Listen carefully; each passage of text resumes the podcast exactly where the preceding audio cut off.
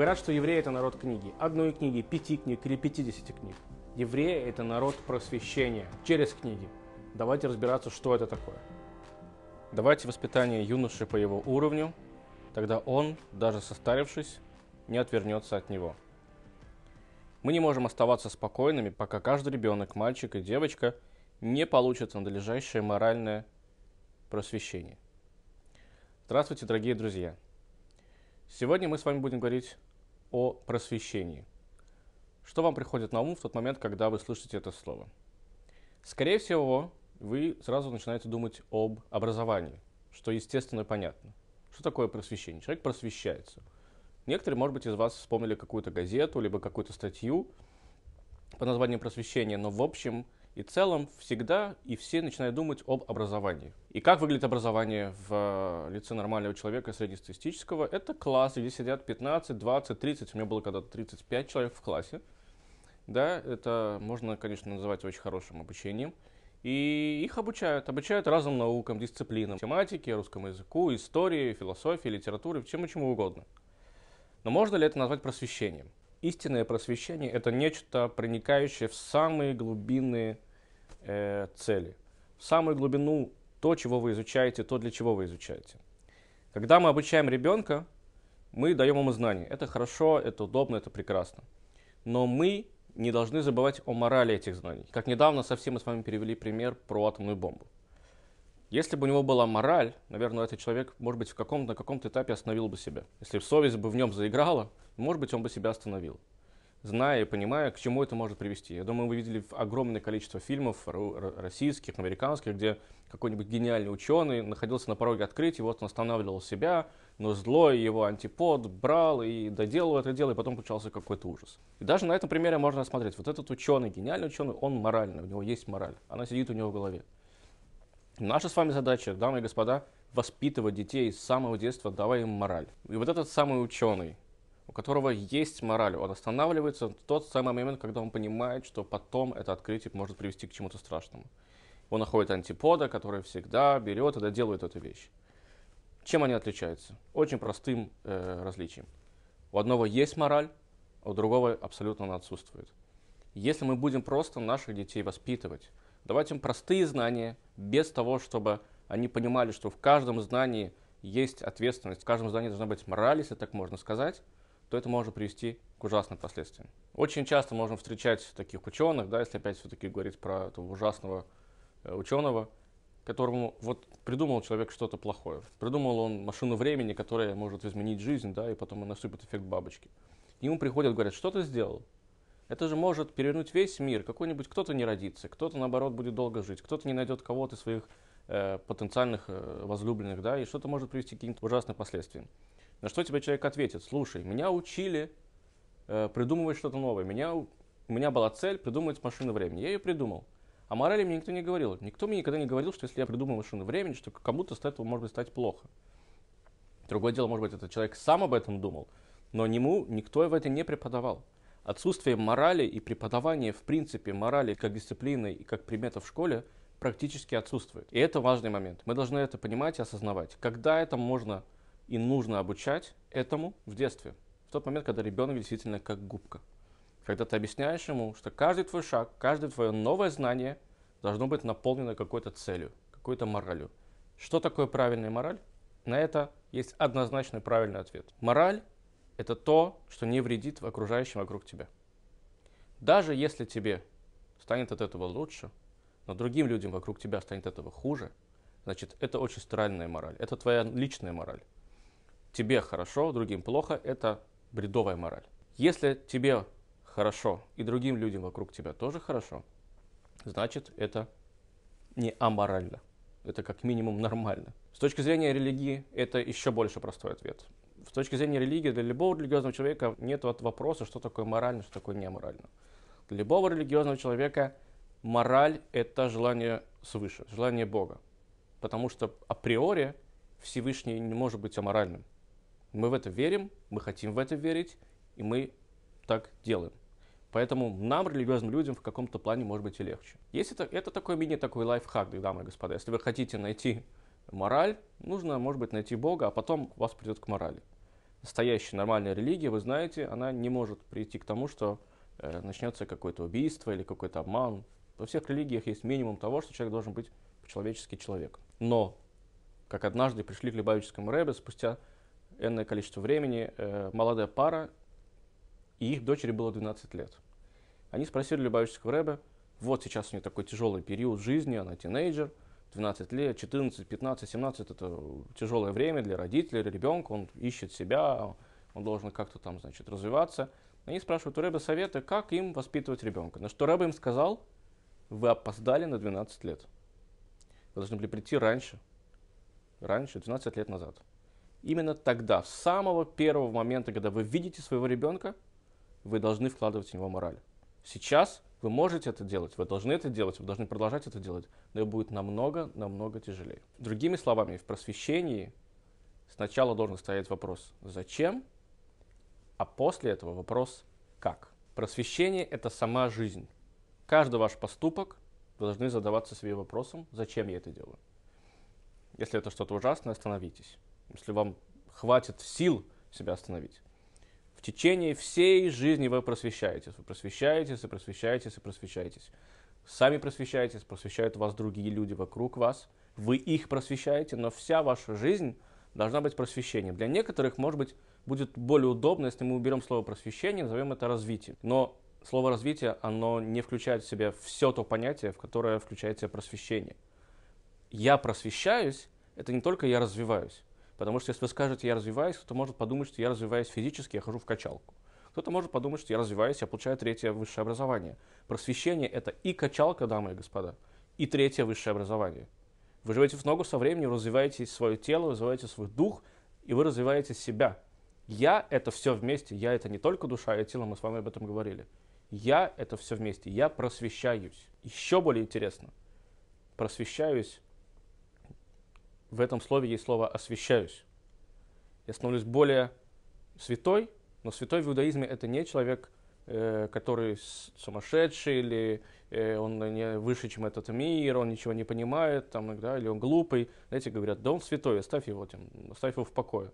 Нет, святой, не врите, это кадош. Кадош это что-то, что-то отделенное.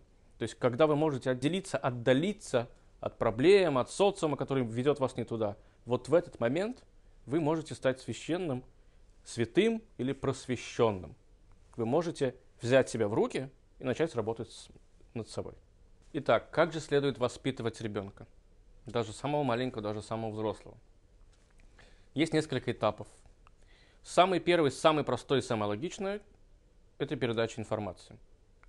В тот момент, когда вы передаете ему информацию, вы его воспитываете. Но где же здесь мораль, вы скажете?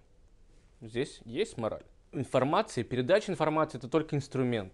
Это следствие. Нету, вы не можете у человека вложить мораль, если она ни на чем не основана. Я, я абсолютно моральный человек, веду себя морально, правильно, если так можно сказать. Но я не знаю математику, не знаю литературу. Ну, как бы, на основ... о чем основывается твоя мораль?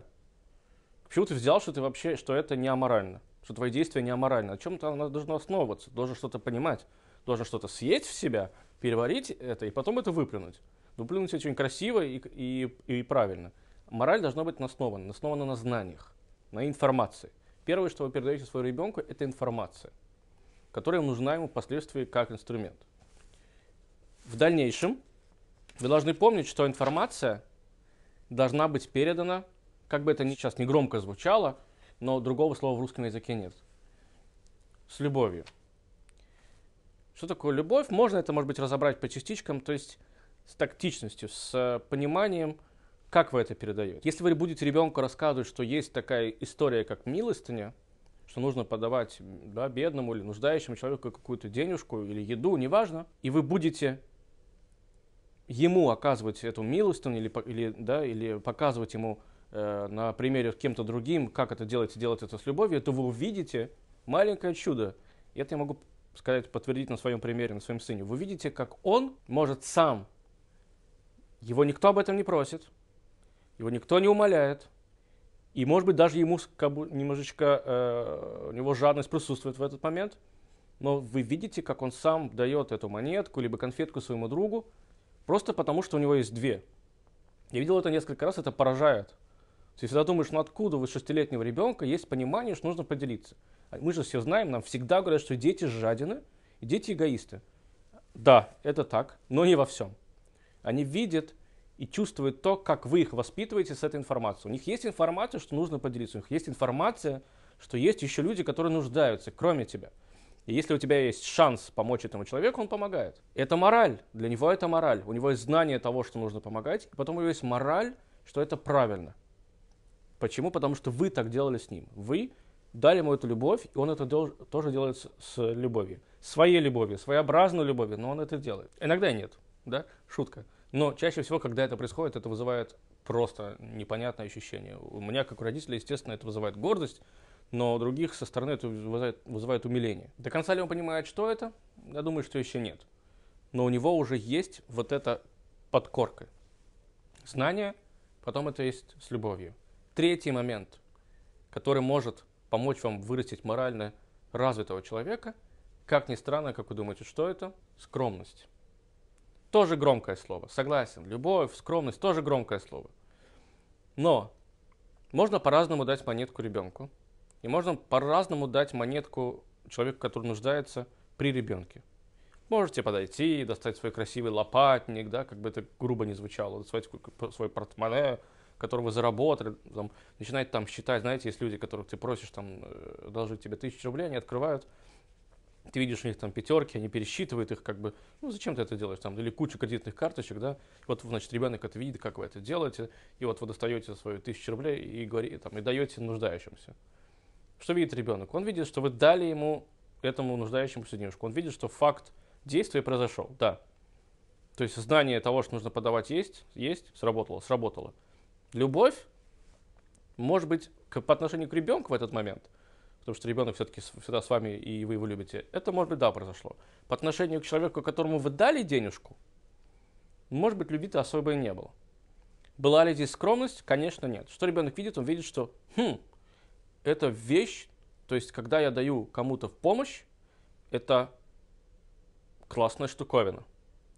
Помимо того, что ему становится хорошо, так я еще могу понтануться.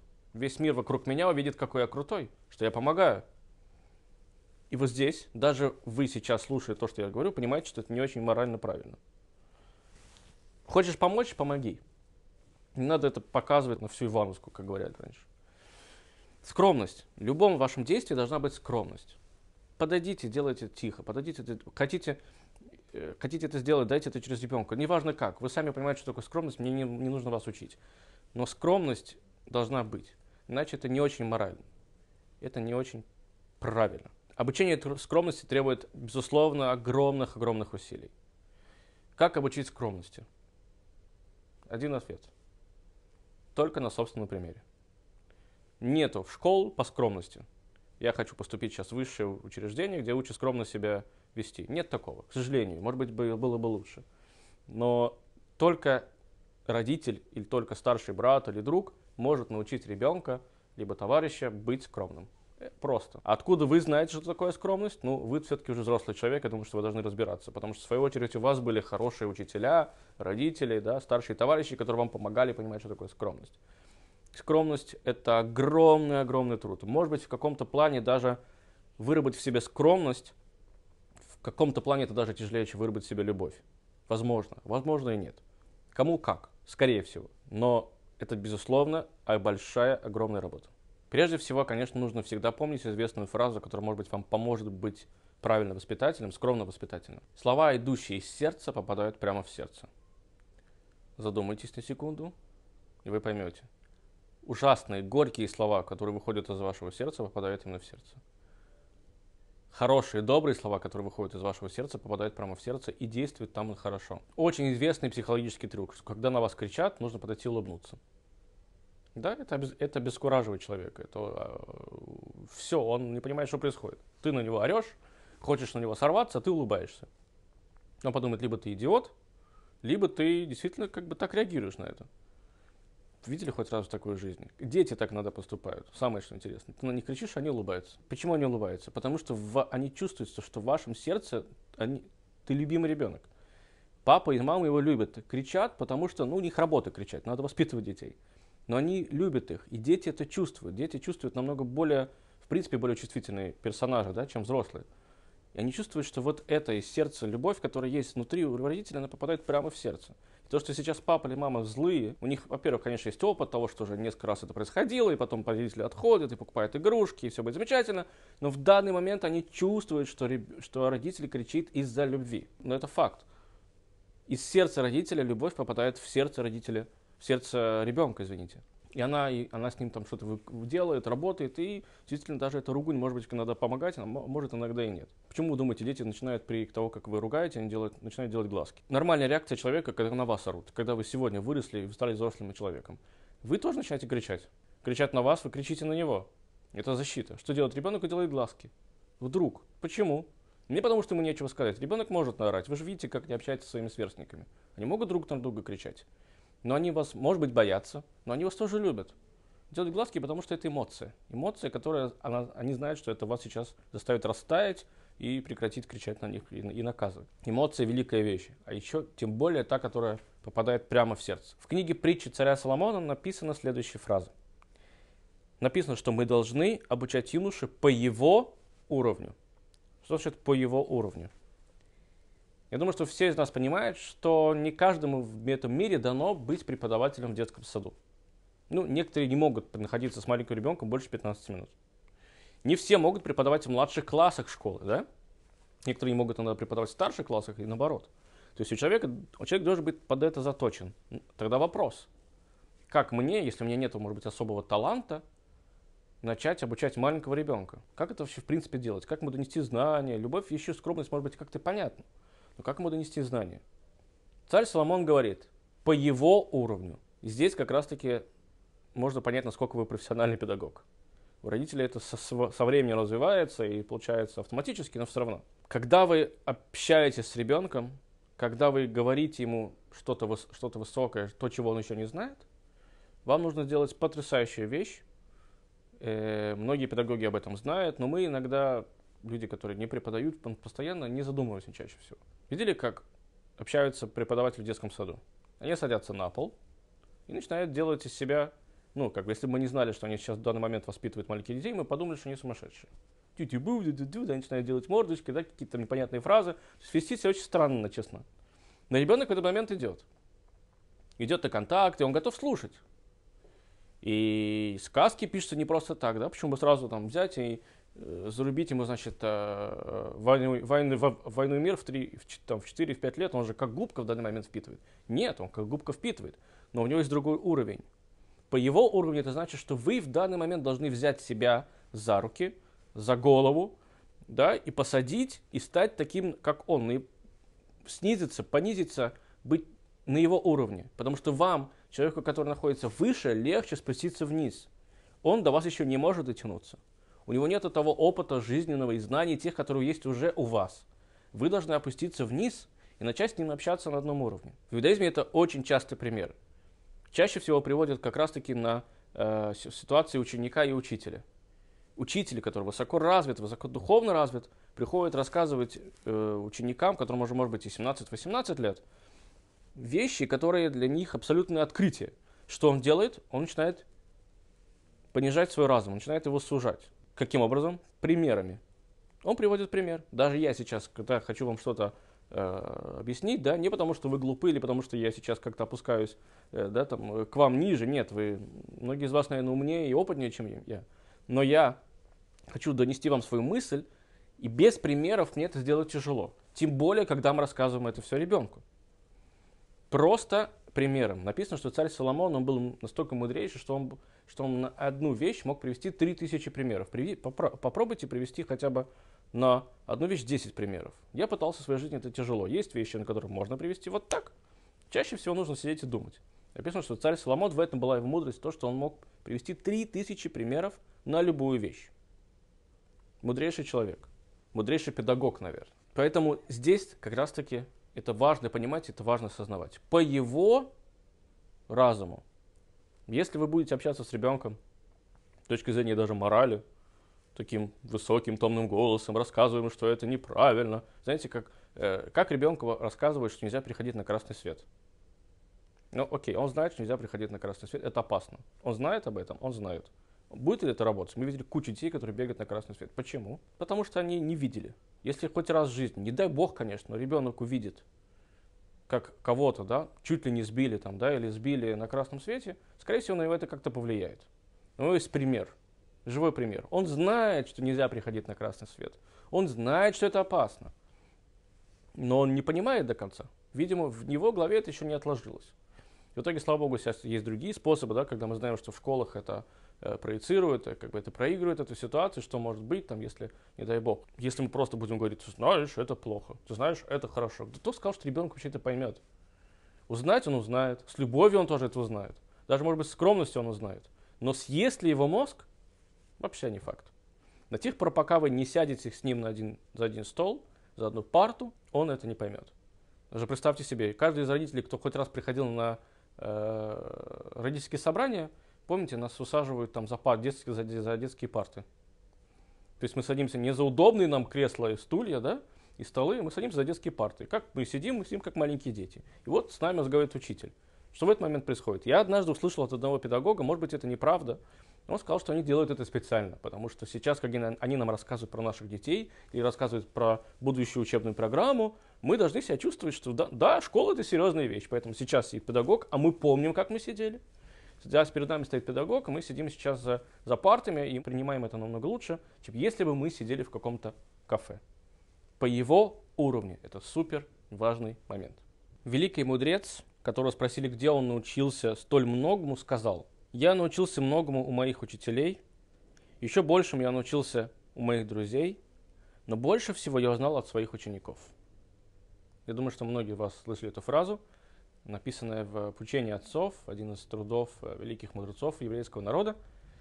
О чем он говорит? Дети очень впечатлительны, на них оказывает влияние все, что их окружает.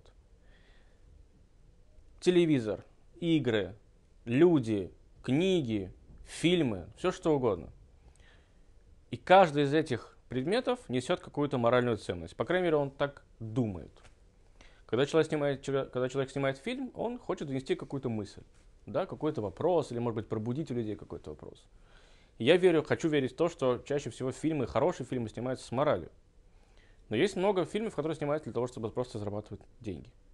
И мораль там какая? Там есть немножечко мораль здесь, мораль там, мораль здесь, мораль там какой-то сериальчик, да, для зарабатывания денег, есть какая-то история человеческой жизни, но насколько легко оттуда выцарапать мораль, это, мне кажется, большой вопрос. Игры, в которые дети играют за компьютером, тоже мало, наверное, могут помочь нам принести мораль в их жизнь. Если это стрелялка или убивалка или что-то такое, если у тебя в цель в игре убивать, то как бы мораль от того, чтобы там не убивать, ты, тебе тяжело будет найти. Все, что окружает наших детей, это огромный поток информации. И наша с вами ответственность как родителей этот поток отсекать, оставлять только самое нужное. Потом он вырастет, потом он будет сам заниматься своим просвещением, он будет уже понимать, что хорошо, что плохо. Но, дорогие мои родители, дорогие мои друзья, наш мир изменяется. И меняется каждую секунду, каждую минуту. К сожалению, в данный момент у родителей есть большой, большой, э, большая проблема – с воспитанием детей дома. Раньше, даже еще, наверное, 40-60 лет назад, большая часть информации и морали поступала в мозг ребенка дома. Он приходил из школы, и ему там рассказывали, как нужно, как не нужно. Сегодня родители обязаны много-много времени работать, мир развивается, есть, появляются смартфоны, все очень быстро происходит, и, к сожалению, к большому сожалению, иногда нам не хватает времени просто даже заниматься с нашими детьми. Поэтому на кого мы возлагаем эту ответственность? На школу. И вот здесь есть другой момент. Нужно правильно понимать и выбирать школу. Как это делать? Ну, по разным причинам. Я здесь нет, наверное, какого-то универсального ответа. Всегда все очень индивидуально. Но школа, это факт. Сегодня школа – это большая часть того, кто дает нашим детям ощущение морали и просвещения. Дома мы лишь поддерживаем. Мы делаем уроки, но мы... Я не хочу сейчас никого оправдывать, но когда мы приходим домой, мы очень устали. Мы ехали в метро, мы, э, у нас были бесконечные встречи, мир, мир меняется. Даже нашим родителям было, может быть, немножечко проще. Поэтому школа – это важно в данный момент. Я хочу попросить всех учителей, которые занимаются с нашими детьми в школах. Они тоже работают, и у них есть великое чудо, великий шанс. Если уж вы занимаетесь просвещением, и вы занимаетесь, занимаетесь обогащением наших детей, то это для вас работа как раз-таки. Мы сделаем свою работу где-то в офисах, с чашечкой кофе, бегаем, встречи, и у нас нету вокруг нас детей, которых мы можем вложить что-то хорошее. У вас это чудо, у вас это кайф, это великая возможность. Вы можете делать на работе полезные вещи.